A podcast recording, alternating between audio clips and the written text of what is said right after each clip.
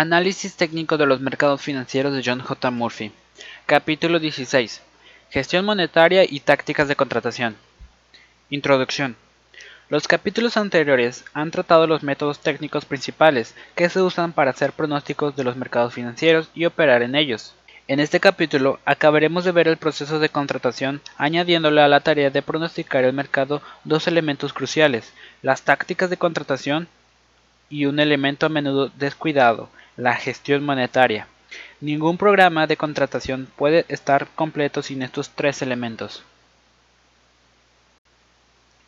Los tres elementos de la buena contratación. Cualquier programa de contratación debe tener en cuenta tres factores importantes el pronóstico del precio, el cálculo del tiempo y la gestión del dinero. 1. El pronóstico del precio indica qué dirección se espera que tenga la tendencia del mercado. Es el primer paso crucial en la decisión de realizar operaciones. El proceso del pronóstico determina si el operador es alcista o bajista y responde a la pregunta básica de si se debe entrar al mercado, desde el lado largo o corto. Si el pronóstico del precio es equivocado, todo lo que siga no será válido. 2. Las tácticas de contratación o cálculo del momento apropiado para operar determinan los puntos específicos de entrada y salida. En las operaciones con futuros, el cálculo del tiempo es especialmente crucial, debido a los requisitos de bajo margen y el consiguiente alto apalancamiento. No queda mucho espacio para el error. Es posible entrar en la dirección correcta del mercado y perder dinero igualmente en una operación si el momento no es el adecuado. Por naturaleza, el cálculo del momento es completamente técnico, o sea que, aunque el operador siga las teorías fundamentales, deberá emplear herramientas técnicas para determinar los puntos específicos de entrada y salida. 3. La gestión monetaria cubre la asignación de fondos.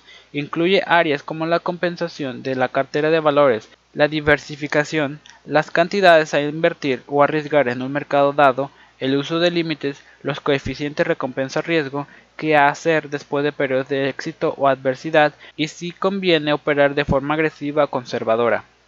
La forma más sencilla de resumir los tres elementos diferentes es que el pronóstico del precio le dice al operador qué debe hacer, el cálculo del tiempo le ayuda a decidir cuándo conviene hacerlo y la gestión monetaria determina qué cantidad debe comprometer en la operación.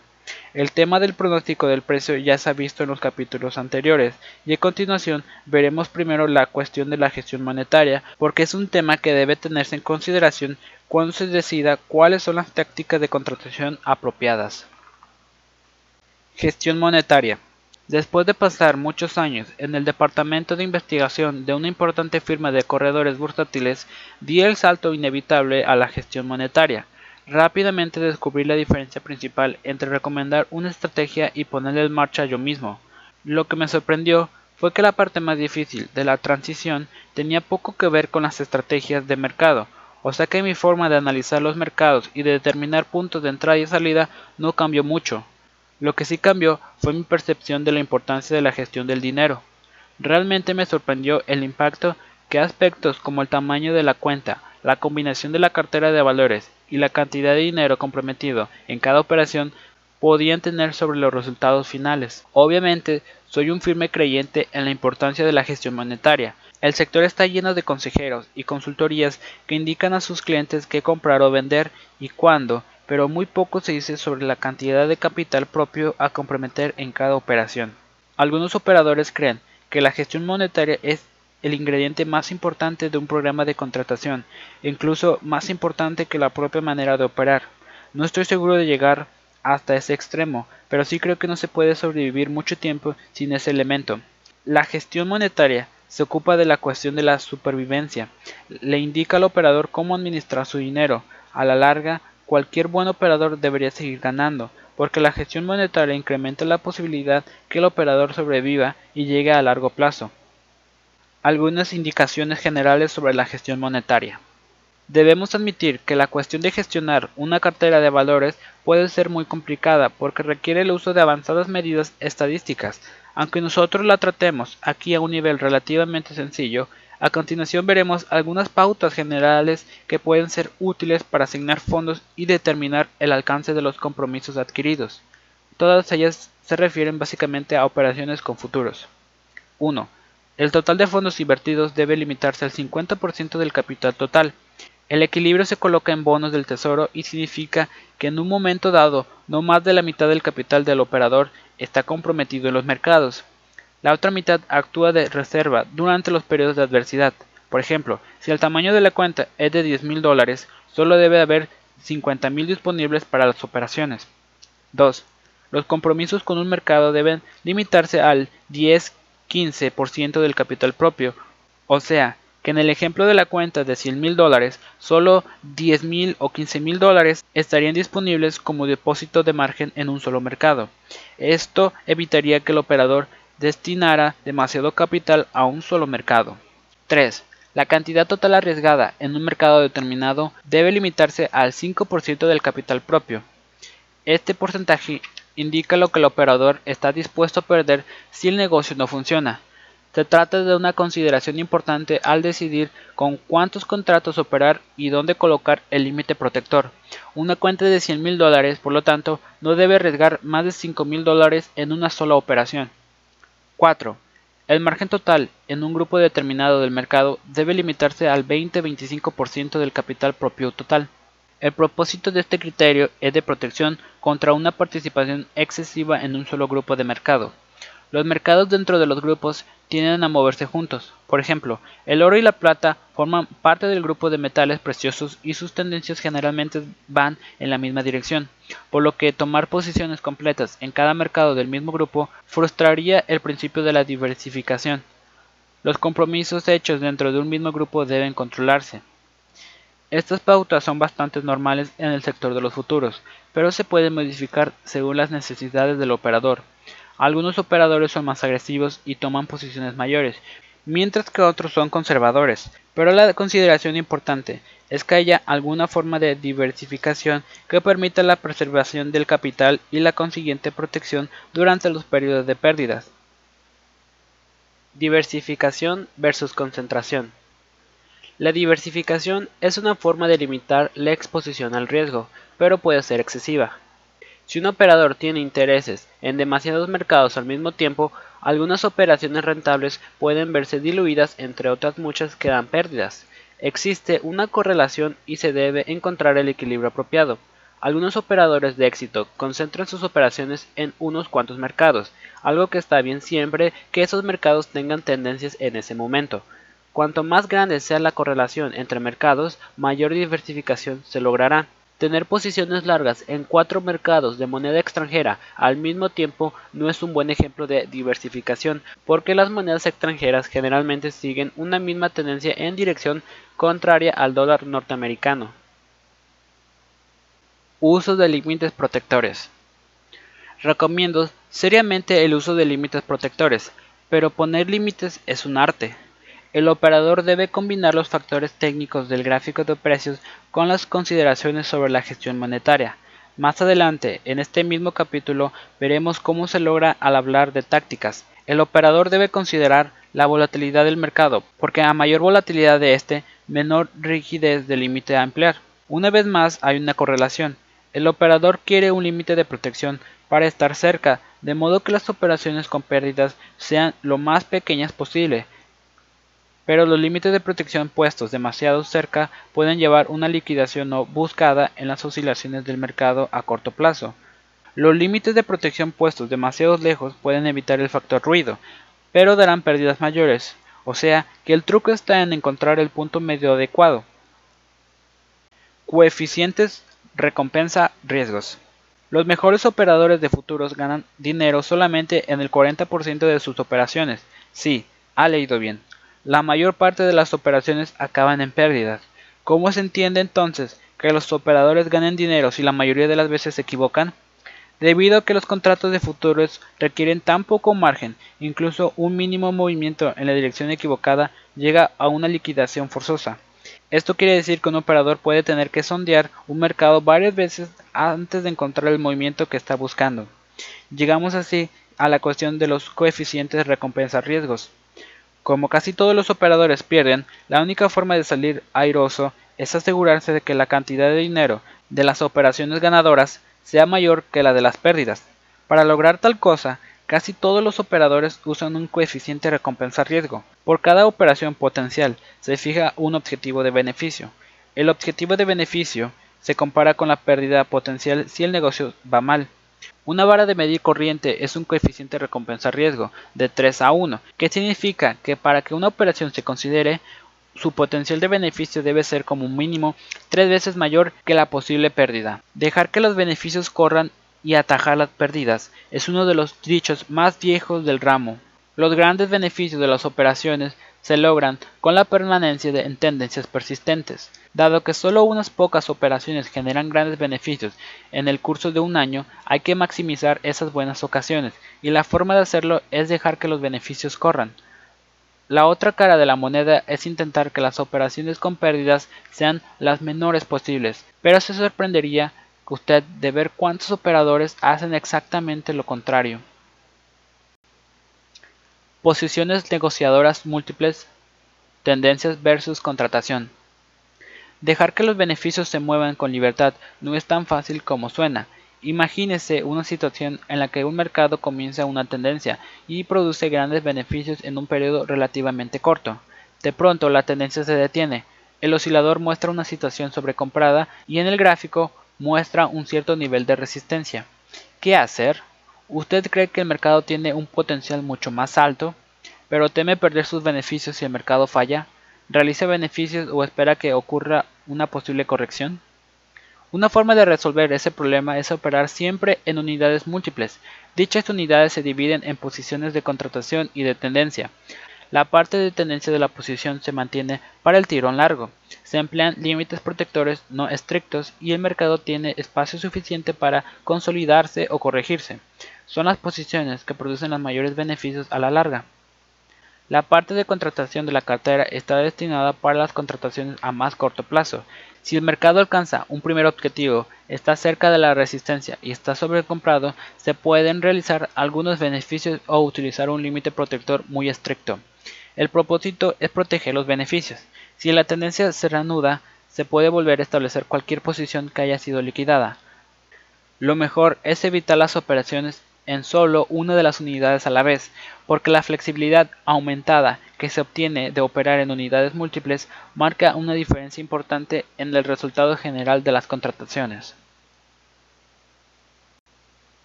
¿Qué hacer después de periodos de éxito y adversidad? ¿Qué hace un operador después de una racha de pérdidas o ganancias? Suponga que su capital haya bajado al 50%. ¿Debe cambiar su estilo de contratar?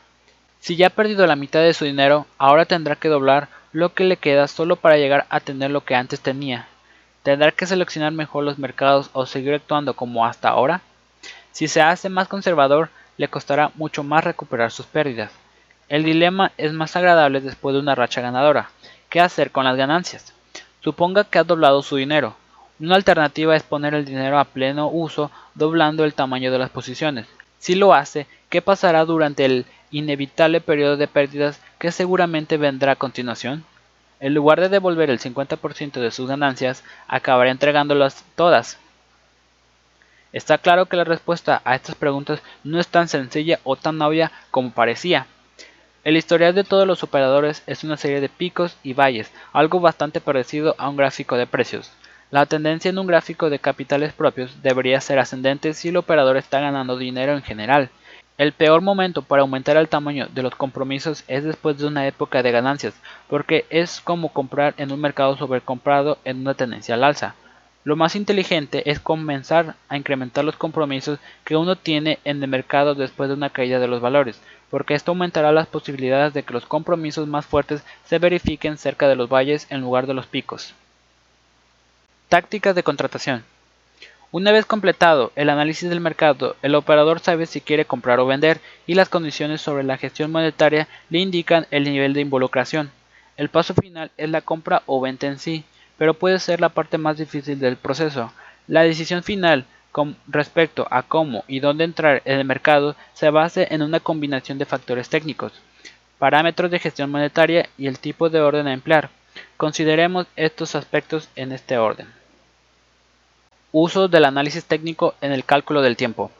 En realidad, No hay mucho de nuevo en la aplicación de los principios técnicos vistos en los capítulos anteriores al proceso del cálculo del tiempo. La única diferencia real es que el cálculo del tiempo cubre un plazo muy corto, porque el marco temporal que nos interesa aquí se mide en días, horas y minutos, en oposición a semanas y a meses.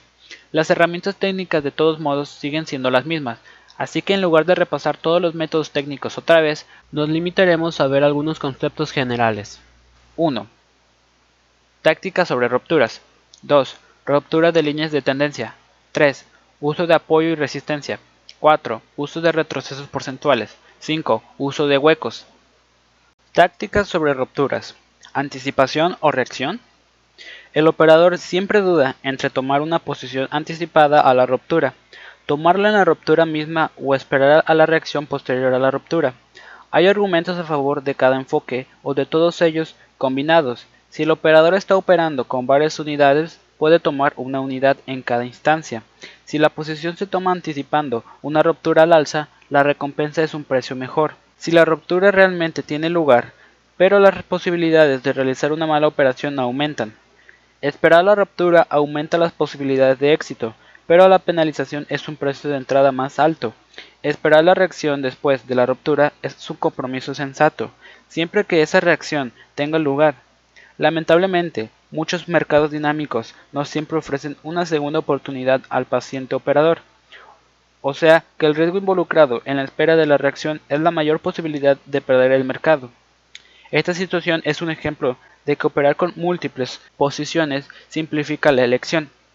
El operador podría tomar una posición pequeña en anticipación de la ruptura, comprar más durante la ruptura y añadir un poco más cuando aparece la bajada correctora que sigue la ruptura. Ruptura de líneas de tendencia. Se trata de una de las señales de entrada o salida más útiles. Si el operador está buscando acceder a una nueva posición cuando aparezca una señal técnica de un cambio de tendencia o una razón para dejar una posición anterior, la ruptura de una línea de tendencia es una excelente señal para actuar. También se deben considerar otros factores técnicos, por supuesto. Las líneas de tendencia también se pueden usar para marcar puntos de entrada cuando funcionan como apoyo o resistencia. Comprar en contraste con una línea de tendencia al alza importante o vender en contraste con una línea de tendencia a la baja puede ser una efectiva estrategia para calcular el momento. Uso de apoyos y resistencias. Los apoyos y resistencias son las herramientas gráficas más eficaces para localizar los puntos de entrada y salida, la ruptura de una resistencia puede ser la señal de una nueva posición larga y los límites de protección se pueden colocar entonces debajo del punto de apoyo más cercano. Se podría colocar un límite de protección más cercano justo debajo del punto de ruptura, que funcionaría entonces como apoyo. Las subidas hasta el nivel de resistencia en una tendencia a la baja o los descensos hasta el apoyo en una tendencia al alza se pueden usar para iniciar nuevas posiciones o para añadir a otras anteriores y rentables. A efectos de colocar límites protectores, los niveles de apoyo y resistencia son muy valiosos. Uso de retrocesos porcentuales. En una tendencia al alza, las reacciones que retroceden del 40 al 60% del avance anterior se pueden utilizar para posiciones nuevas o adicionales. Dado que estamos hablando principalmente del cálculo del momento adecuado, los retrocesos porcentuales se pueden aplicar a acciones a muy corto plazo. Un retroceso del 40% después de una ruptura alcista, por ejemplo, podría indicar un excelente punto de compra. Las reacciones del 40-60% generalmente proporcionan excelentes oportunidades para posiciones cortas. Los retrocesos porcentuales también se pueden aplicar a los gráficos intradia. Uso de huecos en los precios.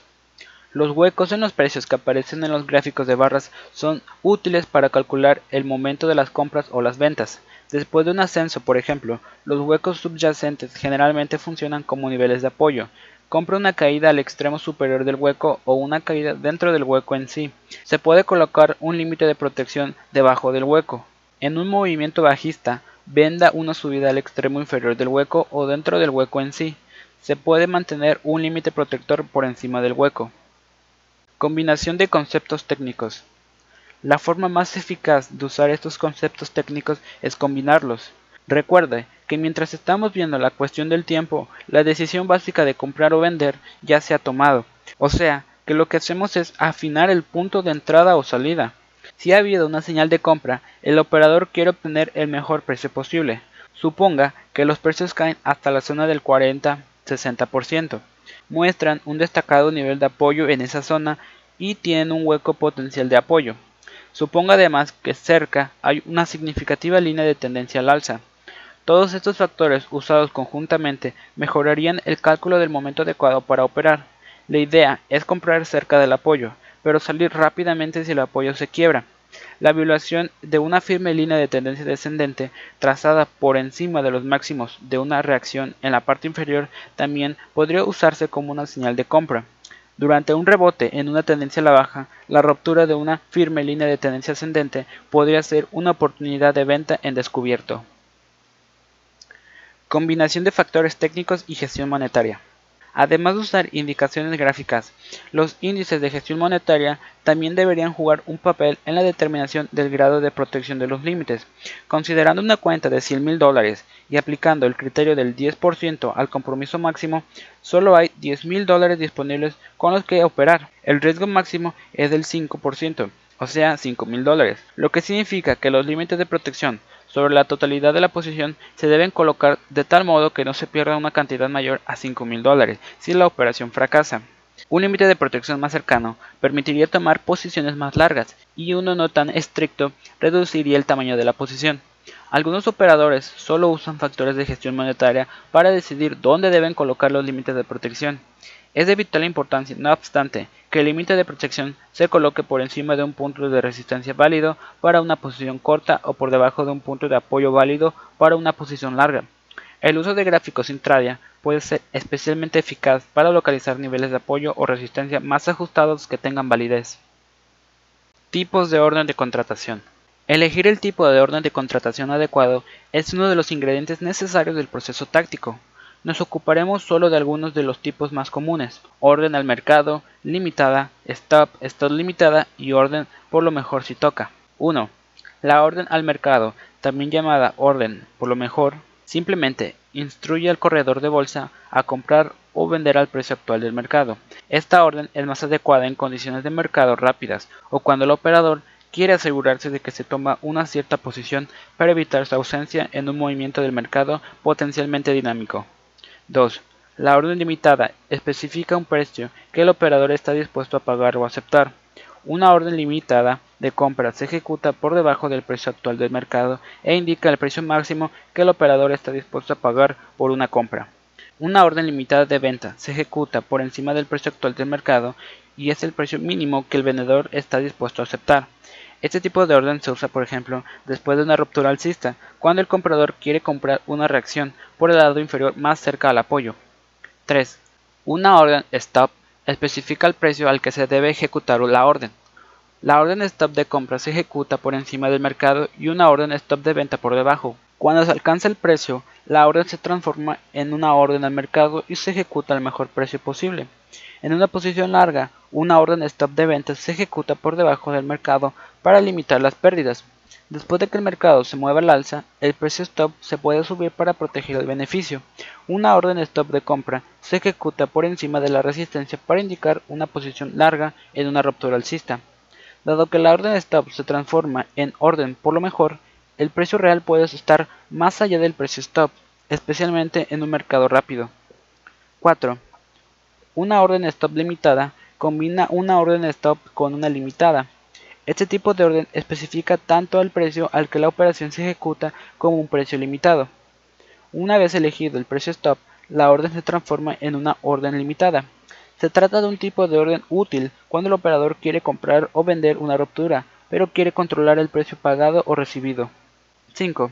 La orden por lo mejor si toca es parecida a una orden limitada excepto que se transforma en un orden al mercado cuando se alcanza el precio límite. Una orden MID para comprar se ejecuta por debajo del mercado, como una orden limitada. Cuando se alcanza el precio límite, la operación se ejecuta al precio del mercado. Este tipo de operación tiene una ventaja principal sobre la orden limitada, y es que la orden limitada de compra ejecutada por debajo del mercado no garantiza su cumplimiento aunque se haya alcanzado el precio límite los precios pueden saltar exageradamente a partir del precio límite, dejando la orden sin ejecutar. Una orden por lo mejor resulta muy útil cuando el operador quiere comprar la caída, pero no quiere arriesgar estar ausente del mercado después de que se alcance el precio límite. Cada una de estas órdenes es adecuada en un momento determinado, y todas ellas tienen puntos fuertes y débiles. Las órdenes al mercado garantizan una posición, pero pueden acabar persiguiendo al mercado. Las órdenes limitadas proporcionan más control y mejores precios, pero corren el riesgo de perder el mercado. Las órdenes stop limitadas también corren el riesgo de no estar presentes en el mercado si los precios saltan más allá del precio límite. Los precios limitados se recomiendan para evitar las pérdidas y proteger las ganancias. Pero el uso de límites de compra o venta para iniciar nuevas posiciones puede impedir la ejecución de las órdenes. La orden por lo mejor si toca es particularmente útil, pero algunos mercados de valores no la aceptan.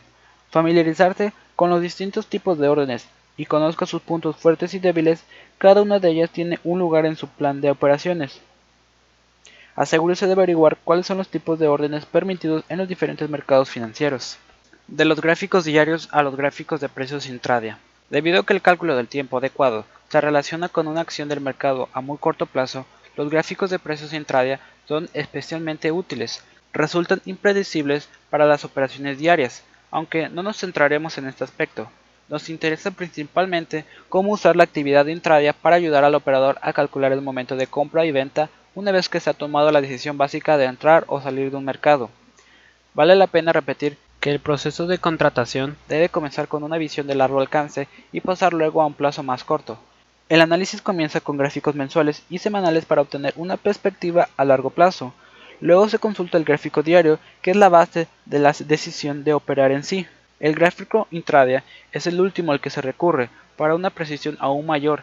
El gráfico a largo plazo da una visión telescópica del mercado, mientras que el gráfico intradia permite un estudio más microscópico. Los principios técnicos ya vistos son claramente visibles en estos gráficos tan sensibles. Uso de los puntos pivotes intradia. Para lograr entrar antes y tener unos límites de protección muy firmes, algunos operadores tratan de anticipar el nivel al que cerrará el mercado mediante el uso de puntos pivotes. Esta técnica combina siete niveles clave de precios con cuatro periodos. Los siete puntos pivotes son los precios máximo, mínimo y de cierre del día anterior y los precios de apertura máximo, mínimo y de cierre del día actual. Los cuatro periodos se aplican a la sesión actual y son la apertura, 30 minutos después de la apertura a mediodía, y 35 minutos después del cierre. Son horarios medios que se pueden ajustar a los mercados individuales. La idea es usar puntos pivote solo como dispositivo para calcular el tiempo cuando el operador cree que un mercado está alcanzando su máximo o mínimo. Las señales de compra o venta aparecen a medida que los puntos pivotes se quiebran a lo largo del día. Cuanto más tarde aparezca la señal, más fuerte será.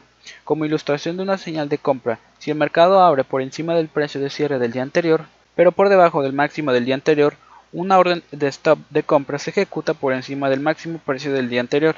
Si se elige el límite de compra, se coloca un límite de venta protector por debajo del límite de compra. Se coloca un límite de venta protector por debajo del mínimo del día actual. 35 minutos antes del cierre, si no se ha tomado ninguna posesión, se coloca un límite de compra por encima del precio máximo del día actual, como un límite protector por debajo de la apertura de la sesión actual. Generalmente no hay movimiento durante los primeros 30 minutos de la sesión, pero a medida que el día avanza, los puntos pivotes se van ajustando al igual que los límites de protección. Como requisito final de una orden de compra, los precios deben cerrar por encima del precio del día del cierre anterior y también del precio de apertura del día actual. Resumen de las consideraciones sobre gestión monetaria y contratación. La lista siguiente reúne la mayor parte de los elementos más importantes de la gestión monetaria y la contratación. 1. Operar en la dirección de la tendencia intermedia. 2. En las tendencias al alza, comprar las caídas, en las tendencias a la baja, vender las subidas. 3. Dejar que las ganancias corran y frenar las pérdidas. 4. Usar límites protectores para limitar las pérdidas. 5. No operar impulsivamente, sino siguiendo un plan. 6. Planificar el trabajo y trabajar el plan. 7. Aplicar principios de gestión monetaria. 8. Diversificar pero sin exagerar. 9. Emplear un coeficiente recompensa-riesgo de 3 a 1 como mínimo. 10. Al hacer pirámide, seguir las siguientes indicaciones. A. Cada nivel sucesivo debe ser más pequeño que el anterior. B. Añadir solo a posiciones ganadoras. C. No añadir nunca a una posición perdedora. D Ajustar los límites de protección al umbral de rentabilidad. 11. No acudir nunca a una demanda de cobertura suplementaria. No tirar el dinero bueno en opciones malas. 12. Liquidar antes las posiciones con pérdidas que las que dan ganancia. 13. Excepto en el caso de operaciones a muy corto plazo, preferiblemente cuando esté cerrado. 14. Pasar del plazo largo al corto. 15. Utilizar gráficos intradia para afinar los momentos de entrada y salida. 16. Dominar las operaciones interdia antes de probar las operaciones intradia, lo que se diga en los medios financieros. 18. Aprender a sentirse cómodo formando parte de la minoría. Cuando alguien tiene razón en el mercado, todos los demás están en desacuerdo. 19. El análisis técnico es una habilidad que mejora con la experiencia y el estudio. Hay que estudiar siempre y seguir aprendiendo. 20. Hacerlo todo de manera sencilla, lo que es más complicado no siempre es mejor. Aplicación a los valores. Las tácticas de contratación que hemos visto en este capítulo también se aplican al mercado de valores, aunque con algunos ajustes mínimos. Mientras que los operadores de futuros se concentran en las tendencias cortas a intermedias, los inversores en valores se basan más en las tendencias intermedias a largas. Las operaciones en el mercado de valores ponen menos énfasis en el plazo muy corto y no utilizan tanto los gráficos intradia, pero los principios generales para analizar y operar siguen siendo los mismos. Se trata de los mercados de futuros de Chicago o de la Bolsa de Valores de Nueva York. Asignación de recursos. Los indicadores sobre gestión monetaria presentados en este capítulo se refieren principalmente a las operaciones con futuros. Sin embargo, muchos de los principios incluidos en tal presentación están relacionados con la necesidad de diversificar adecuadamente la cartera de inversiones, lo que lleva al tema de la asignación de recursos. La asignación de recursos se refiere a la forma en que la cartera de una persona se divide entre valores, bonos y efectivo. También se refiere a la parte de una cartera que se debe asignar a mercados extranjeros y a la forma en que los intereses accionariales de una persona se reparten entre los diferentes sectores y grupos industriales del mercado. De forma más reciente, la asignación de recursos también tiene que ver con la parte de una cartera que se debe destinar a los mercados de mercancías tradicionales. Cuentas gestionadas y fondos de inversión. Las cuentas gestionadas han estado disponibles en los mercados de futuros desde hace varios años, proporcionando un vehículo a aquellas personas que deseaban invertir en futuros pero sin tener la experiencia necesaria para hacerlo por su cuenta. Las cuentas gestionadas han sido algo así como los fondos de inversión de los futuros. Aunque las cuentas gestionadas de futuros invierten en todos los mercados de futuros, se siguen diferenciando de las obligaciones y valores. Parte de la diversificación se debe a su práctica de operar tanto desde el lado largo como del corto y otra parte proviene de las mercancías en sí. No obstante, la posibilidad de invertir sobre recursos en mercancías se facilitó durante 1997.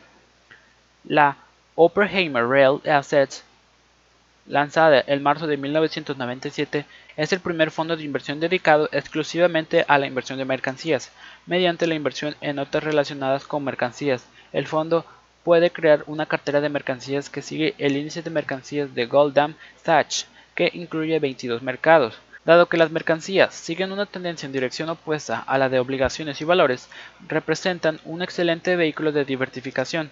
Una diversificación adecuada requiere repartir los recursos que uno tiene entre grupos o clases de un mercado con baja correlación entre ellos, o sea, que no siempre tienen en la misma dirección.